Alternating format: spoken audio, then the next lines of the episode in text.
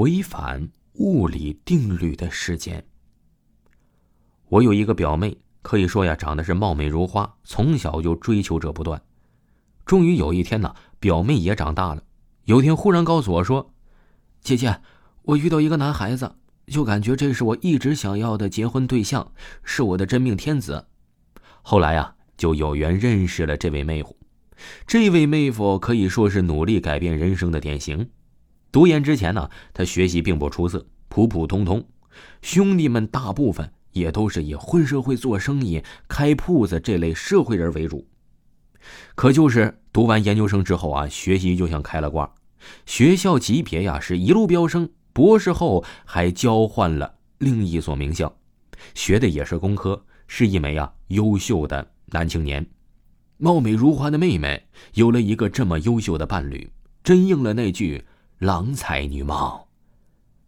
有一年过年。妹妹已经结了婚，回娘家拜年，妹妹的表情啊就很古怪了。她把我拖到了卧室，一副不吐不快的样子。我说：“妹，你怎么了？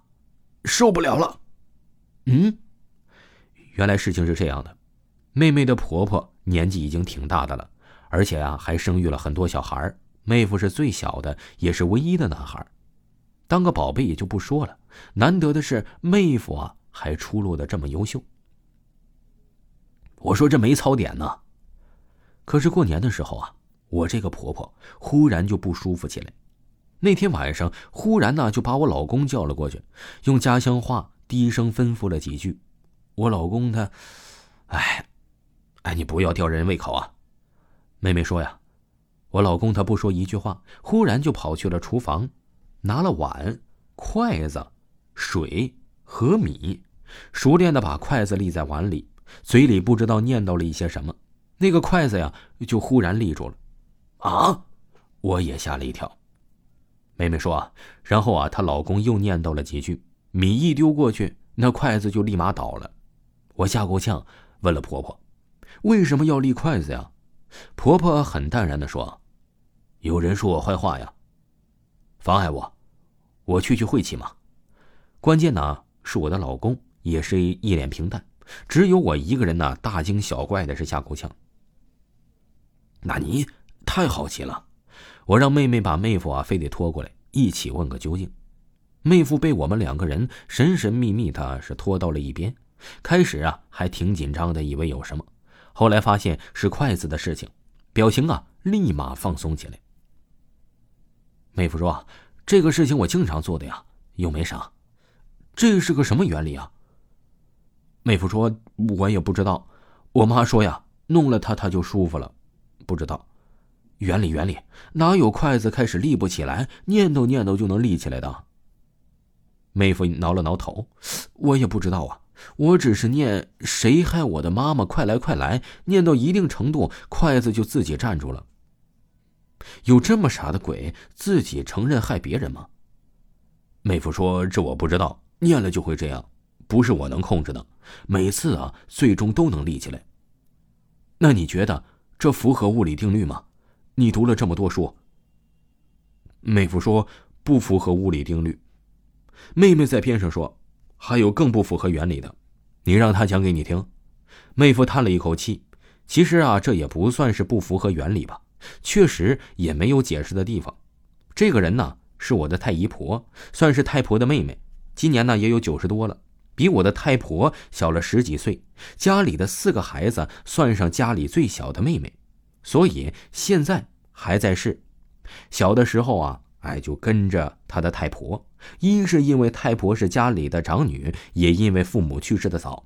后来啊，太婆结婚生孩子，他还是一直住太婆家里。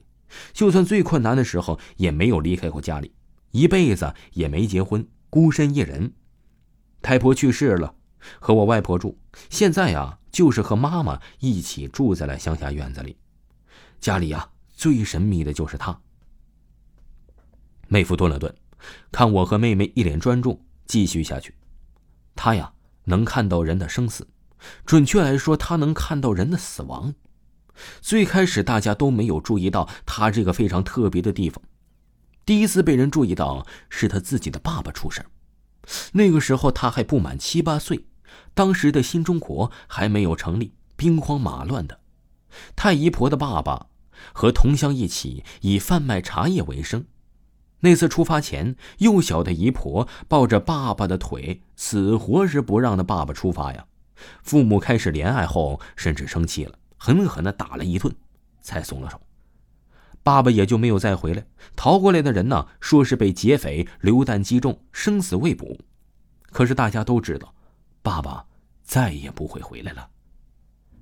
太姨婆的妈妈去世前几个月呀，太姨婆已经是一个懂事的少女了。她知道把自己的不安、惊慌埋在心底，只是更多的待在了妈妈的身边。后来啊，她太姨婆就说了：“哎，有天晚上，妈妈在补衣服，太姨婆依恋的靠在妈妈身边，油灯昏黄的灯光摇曳着。妈妈摸了摸太姨婆的头，忽然说：‘小妹儿。’”妈妈，是不是快要死了？太姨婆很惊讶，呆望着妈妈。妈妈说：“呀，知道自己的身体不对劲儿了，但是她还是不确认。但是看到太姨婆忽然和平时不一样的反应，心有所感，慢慢的就明白了到底发生了什么事儿。”听众朋友，本集还有下集，请您继续收听。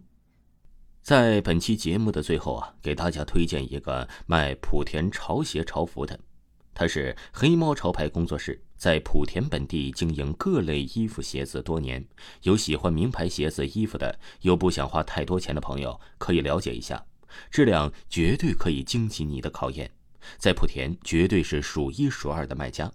他的微信号是幺八零七零五四幺零幺八。幺八零七零五四幺零幺八，买不买无所谓，欢迎进来瞧一瞧看一看。微信号幺八零七零五四幺零幺八。